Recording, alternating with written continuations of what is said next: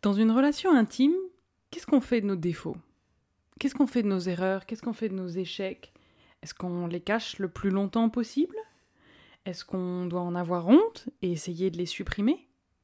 Ou est-ce que ce serait pas par hasard justement l'ingrédient secret pour faire d'une petite relation de flirt une vraie histoire d'amour? Hmm. Est-ce que ce serait pas ça la clé pour construire une relation vraie et solide? Une vraie intimité, sans hypocrisie, sans tabou, sans faux semblant. Bonjour, c'est Aimé et Adrien de Je vais mieux, le podcast où on vous propose des outils pour aller mieux. Je sais pas vous, mais moi j'ai souvent la sensation de me mettre vraiment la pression dans le couple pour faire bien, pour essayer d'être à la hauteur. Et je pense que quelque part je me tyrannise avec ça, comme si j'avais pas le droit à la faiblesse, comme si j'avais pas le droit à la Mm. vulnérabilité, comme si j'avais pas le droit de me tromper, ou même plus simplement comme si j'avais pas le droit d'être malade, d'être faible, de pas être motivé, de pas réussir, de oui, de de- d'échouer à plein d'endroits de la vie du quotidien, Pas être de bonne humeur. de pas être du bonne Mhm. humeur, de pas réussir à écouter attentivement, de pas réussir à être autant présent que ce que j'aimerais Mm. avec ma compagne. Ça me stresse en fait, je me stresse avec ça dès le matin, dès le réveil. J'envisage tout ce qu'il faudrait que je réussisse à faire dans la journée, tout le travail que j'ai envie d'accomplir.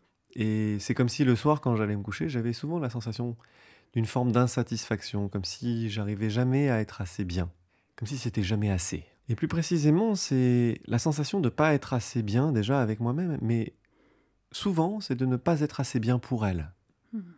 Et c'est précisément ça qui me fait souffrir. Je me pose la question de est-ce que je réussis à satisfaire ma femme dans ses attentes? Est-ce que je réussis à être l'homme dont elle a besoin pour être heureuse? Est-ce que je réussis à combler ses désirs? Est-ce que je réussis à y répondre? Est-ce que je réussis à les comprendre? Souvent, cette souffrance m'a même amené à me demander pourquoi est-ce qu'elle m'aime en fait. Et quelque part, est-ce que je la mérite? Alors bien sûr, ça va me chercher à des endroits qui sont douloureux parce que ça touche les questions de confiance en soi et de la valeur que l'on s'octroie et que l'on s'accorde à soi-même en fait. Que- Quelle perception j'ai de moi-même? Mais au-delà de ça, cette sensation de ne pas être assez bien pour elle, elle est difficile. Le corollaire de ça, c'est cette espèce de spirale infernale qui ne s'arrête jamais, dans laquelle il faudrait toujours que je fasse plus, toujours que je fasse mieux, que je gagne plus, que je prouve plus, que je défende plus, que je sois plus sûr de moi, que je sois plus rapide, que je sois plus efficace, que je sois plus présent. Enfin, il y a quelque chose d'une une éternelle forme de recherche de perfection. Une Qui- course effrénée. Et oui, une course effrénée qui, à la fois, me tire vers le haut, donc on, peut, on pourrait voir ça comme quelque chose de positif, mais qui, en même Mm. temps, est aussi une grande source de souffrance et qui m'amène à tout le temps chercher la perfection, tout le temps chercher à Mm. essayer d'être parfait. Hmm. Oui, et ma, ma version de ça à moi, c'est ce qui se passe dans ma tête où j'ai la sensation de me surveiller en permanence. Je me surveille d'être toujours dans le juste, de ne pas en dire trop, de pas dépasser les limites, de euh, surtout pas prendre de pouvoir. Euh, alors j'ai une petite déformation professionnelle qui est que, euh, étant psychologue spécialisée dans les relations et puis malheureusement aussi dans la façon dont les relations peuvent déraper euh, en, en emprise, en perversion, en manipulation, j'ai toujours cette espèce d'attention de est-ce que là t'es pas en train d'avoir de l'emprise, est-ce que t'es pas en train de prendre plus que le pouvoir que tu devrais prendre? Euh, D'ailleurs, je vous invite à écouter euh, l'épisode 9 sur décrypter les Hmm. conflits où on raconte euh, une petite histoire de, de yoga tout à fait euh, à ce propos. Mais c'est vraiment cette espèce de, de surveillance interne qui, bien sûr, ne date pas d'aujourd'hui, qui date de mon enfance, qui date de bien plus longtemps, Mm. Mm. et qui me dit tout le temps, euh, qui m'in- qui m'invite à me regarder tout le temps, à poser un regard, et plus précisément un jugement sur moi en permanence, en me demandant, est-ce que t'es pas trop là, à cet endroit-là, ou est-ce que par hasard tu serais pas assez, pas assez comme si, pas assez de compassion, pas assez de bienveillance, pas assez de soutien, pas assez accueillante, pas assez, pas assez, pas assez, ou trop, trop, trop?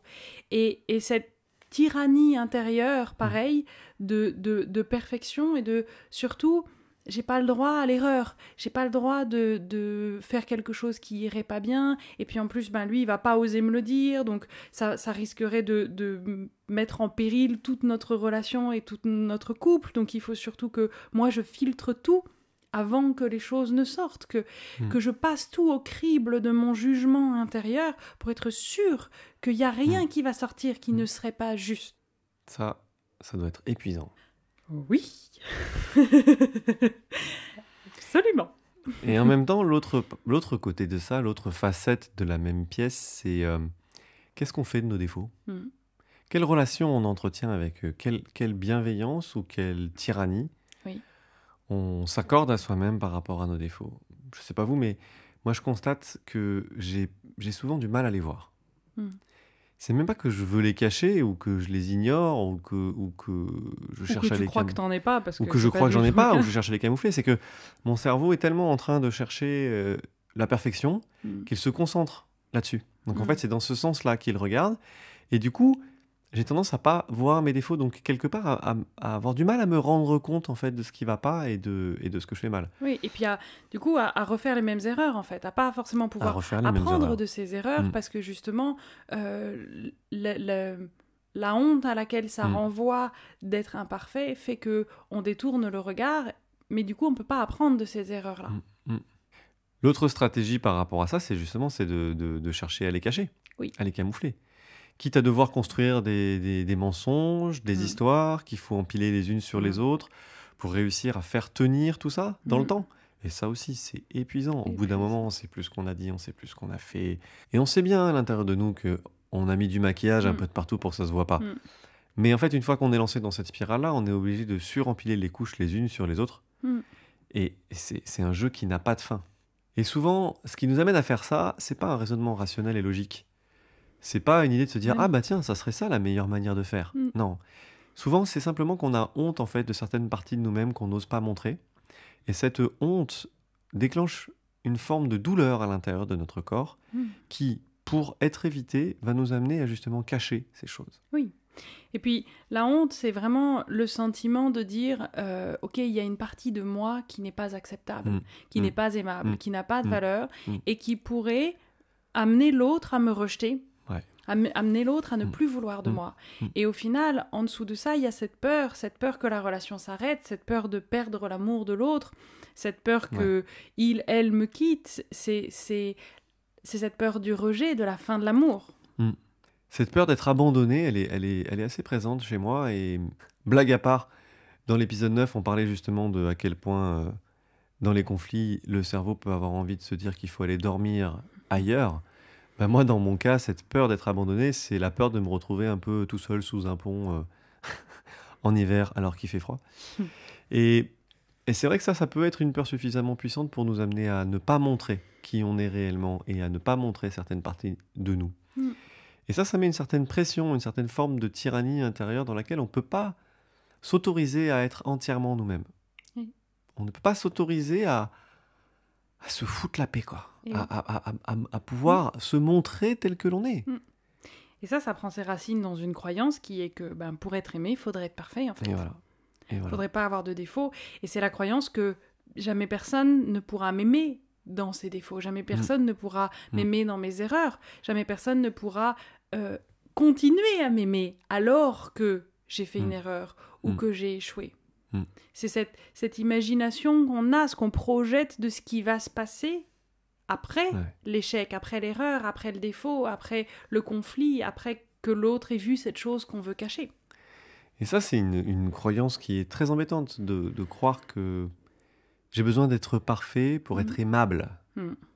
C'est même pas pour être aimé, c'est pour être aimable. C'est-à-dire que pour que qui je suis de manière intrinsèque, pour que ma Mhm. valeur profonde puisse être reconnue, Oui. il faudrait que je sois parfait. Déjà à capella. Déjà, à Capella. Et ça, c'est c'est- Mhm.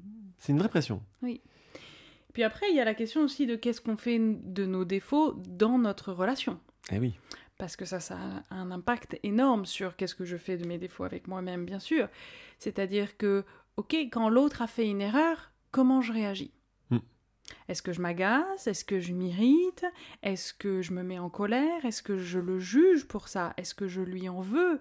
Est-ce que euh, si tu as fait un mauvais choix d'investissement financier, par exemple, je vais t'en vouloir et je vais le ressortir à chaque discussion euh, qui va mal tourner, euh, je vais le mettre dans mes dossiers et je vais m'en servir contre toi dans les prochains conflits Ou est-ce que ça va me faire perdre confiance en toi et je vais me mettre à te surveiller, à plus te confier quoi que ce soit, à te considérer comme un enfant, un handicapé, euh, j'en passe et des meilleurs.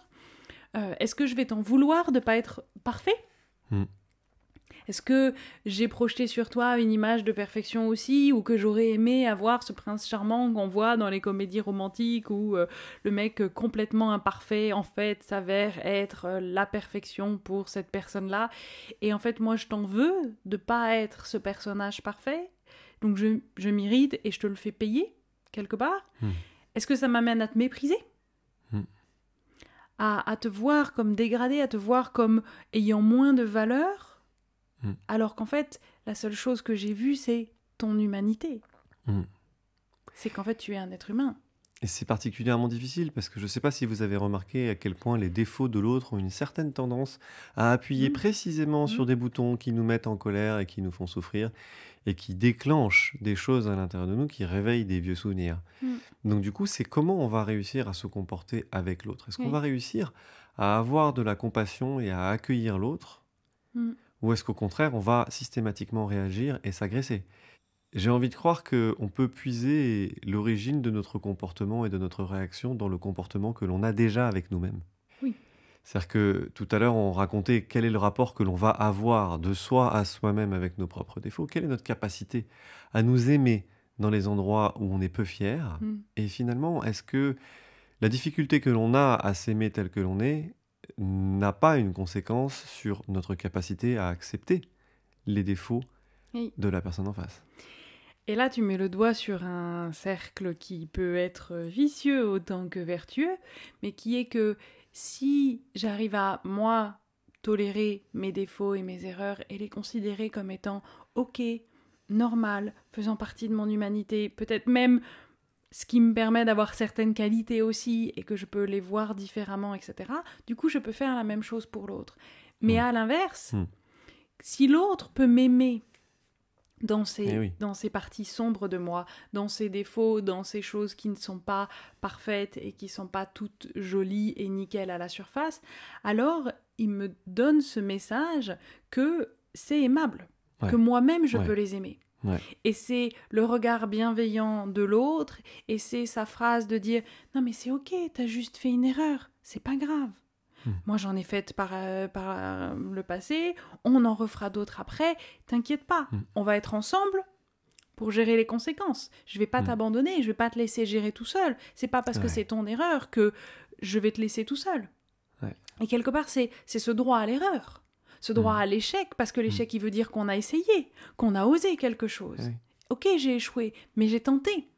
J'ai tenté et j'ai voulu et j'ai pris un risque et je me suis mis en vulnérabilité. Et ça, si on peut l'accueillir l'un avec l'autre, du coup, on peut mettre de l'amour exactement à mm. l'endroit où en fait on a besoin d'en recevoir. C'est ça, parce que c'est précisément dans nos failles, dans nos faiblesses et dans nos défauts qu'on a le plus besoin d'être aimé. Oui être aimé dans les endroits qui sont déjà brillants, mm. qui sont déjà beaux, dont on est déjà fier. Ça, c'est facile. Mm. C'est pas là dont on a le plus, où on a le plus besoin d'être aimé. Mm. C'est précisément dans nos imperfections, dans nos peurs, qu'on a le plus besoin d'amour, qu'on a le plus besoin du soutien de l'autre. Oui.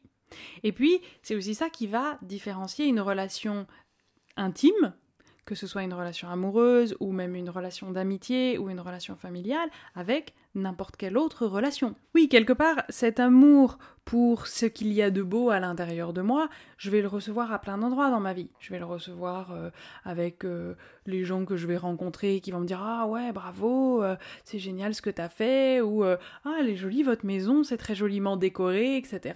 Ou, ou sur les réseaux sociaux, on va me dire Ouais, belle robe, ah super les vacances, etc. Donc ce côté-là, il va être aimé. Mais le seul endroit où je peux être aimé mm. entièrement, où je peux être accepté entièrement, c'est justement dans la relation intime. C'est justement là que euh, je peux être accueilli avec ma lumière et mon ombre, avec mes qualités et mes défauts, avec mes forces et mes faiblesses. Au travail, on veut que les forces, on veut pas les faiblesses. Et avec l'extérieur, on va pas montrer nos vulnérabilités, on va pas montrer ce qu'on considère être fragile. Mais dans une relation intime, et encore une fois, ça peut être le couple, mais ça peut être aussi une amitié ou, ou une relation familiale, c'est juste une personne avec qui on a un lien vraiment particulier, vraiment intime. Là, je peux être aimé avec tout ça. Donc c'est le seul endroit où je peux recevoir cet amour inconditionnel dont on a tous tellement besoin. Cette sensation de pouvoir Mm. être de pouvoir être aimé entièrement, de pouvoir être accepté entièrement. Et encore une fois, ça vient toucher à cette peur fondamentale de l'être humain, du rejet, de l'abandon, avoir sa place ou pas dans un groupe Mhm. et avec d'autres personnes. Et cet amour inconditionnel qu'on aurait aimé recevoir de nos parents, que certains ont eu la chance de recevoir et d'autres un peu moins. Mais c'est dans le couple qu'on a aussi envie de le retrouver. Mhm. Dans le Mhm. OK, tu peux poser les yeux sur mes fragilités, sur ce que j'ai de moins joli à montrer et quand même continuer à m'aimer. Et là, il y a un paradoxe parce que justement, pour pouvoir faire ça, il faut oser avoir le courage de montrer ce qui est fragile en nous. Donc du coup, si je montre ce qui est fragile en moi, si je montre ma vulnérabilité, alors je te donne le pouvoir de me blesser. Mm. Je te donne le pouvoir de me faire mal au-delà de toute limite. Je te donne le pouvoir de me détruire. Hmm. Parce que si je te montre où est-ce que je suis faible et que tu décides de mettre ton doigt précisément à cet endroit-là, tu vas Mm. avoir réellement le pouvoir de me faire très très très très mal. Et c'est précisément parce que tu as ce pouvoir-là et parce que tu vas décider de ne pas t'en servir Mm. que tu vas même décider de faire exactement l'inverse, c'est-à-dire de chérir ces endroits de fragilité Mm. que la relation va prendre tout son sens et va avoir toute sa puissance. C'est comme s'il fallait oser prendre le risque d'avoir mal pour pouvoir vraiment être aimé. Et encore une fois, j'en reviens à ce que je disais tout à l'heure, c'est peut-être ça l'ingrédient secret qui transforme un simple flirt en une vraie relation d'amour. C'est ça en fait la puissance de l'amour, c'est quand chacun petit à petit va dévoiler des facettes de lui, y compris les facettes qui ne sont pas celles qu'on a mis sur le profil euh, de la dating app euh, sur laquelle on s'est rencontrés, mais qui sont des facettes que pas grand monde d'autre n'a vues mais qui sont les facettes où j'ai besoin d'être aimé justement. Et petit à petit, l'un et l'autre, on va montrer ces facettes, on va montrer ces parties de nous qui sont moins jolies, et c'est comme ça qu'on va construire cette confiance que tu peux Mm. m'aimer, y Mm. compris dans ce que j'ai de moins joli. Et c'est ça qui fait que la relation, elle devient vraie. Ouais. C'est la vulnérabilité qui permet de construire la confiance, en fait. C'est Mm. parce que j'ose te montrer mes faiblesses que je te dis à quel point j'ai confiance en toi. Oui. C'est comme l'animal qui ose se mettre sur le côté et montrer son flanc. Il nous dit qu'il a confiance en nous. Il nous dit l'amour qu'il nous porte. C'est ça. Et à l'inverse, cacher ses défauts et ses vulnérabilités, en fait, empêche l'intimité. Mm. C'est-à-dire que, du coup, ça empêche la sensation de vraiment se connaître, d'être proche, Et qu'on se fait confiance. Mm. Si tu me montres jamais, si tu me parles jamais de ce qui te fait peur, de tes doutes ou de ce qui va un peu moins bien, si tu me montres jamais qui tu es vraiment, je vais jamais avoir cette sensation d'être proche de toi, de Mm. te connaître, Mm. et que tu me fais confiance. Eh oui. Combien d'enfants arrivent à l'âge adulte avec la sensation de ne pas avoir connu leurs parents? Avec la En sensation, particulier leur Eh oui, père. en particulier leur père, Mm. parce que il n'avait pas la capacité de rentrer en contact avec ses émotions, Mm. parce que dans sa culture ou dans son histoire, montrer sa vulnérabilité, c'était perçu comme de la faiblesse et c'était impensable. Mm. Alors du coup, toute sa vie, quand on lui a posé la question « Papa, comment ça va toi ?» Il répond systématiquement oh ben Moi ça va, euh, tout va bien, bien sûr, tout va bien. » Et tous les jours, tout va bien. Et tous les jours, tout va toujours bien. Et en fait, ça, ça empêche de rentrer en contact Oui. intime, parce qu'en fait, on ne sait pas ce que l'autre ressent. On ne sait pas ce qui est en train de se passer. Ça, ça empêche le lien sincère. Alors, ce qui est terrible là-dedans, c'est que bah, l'enfant croit qu'il ne mérite pas la proximité avec son père. Il va forcément le retourner contre lui. Et l'adulte va garder cette croyance. Et Et puis l'adulte peut arriver à un âge où, où- où on parle du père parce que c'est beaucoup effectivement les hommes dans notre société qui euh, ont eu plus de mal à accéder à leurs émotions parce que ça leur a été interdit, parce que c'est pas masculin d'être dans l'émotionnel. Et du coup, l'enfant adulte qui se rend compte qu'en fait, ouais, il ne connaît pas cette personne, que peut-être même elle va disparaître, elle va mourir, et il n'a jamais eu l'occasion de vraiment la connaître. Il n'a jamais eu l'occasion de vraiment connaître son père, de vraiment créer une relation avec lui. Parce qu'il n'y a jamais eu ce partage authentique au niveau de la vulnérabilité et au niveau quelque part de l'humanité, des émotions qu'on vit tous. C'est fou à quel point dans notre société on véhicule l'idée qu'il faudrait ne pas être faible et être tout le temps fort Mhm. pour être aimé, Mhm. alors que d'un point de vue du vivant, c'est exactement l'inverse. L'inverse. C'est exactement l'inverse. On a besoin d'être vulnérable pour être en lien. Oui. Et c'est même, je dirais même que c'est l'inverse parce que c'est l'inverse qui va aussi nous donner la sensation que j'ai de la valeur pour toi et que notre relation a de la valeur. C'est-à-dire que si tu me montres rien de plus de toi que tu ne montres déjà au monde entier, à tes collègues, à tes potes sur les réseaux sociaux, etc., à ce moment-là, je ne suis rien de plus.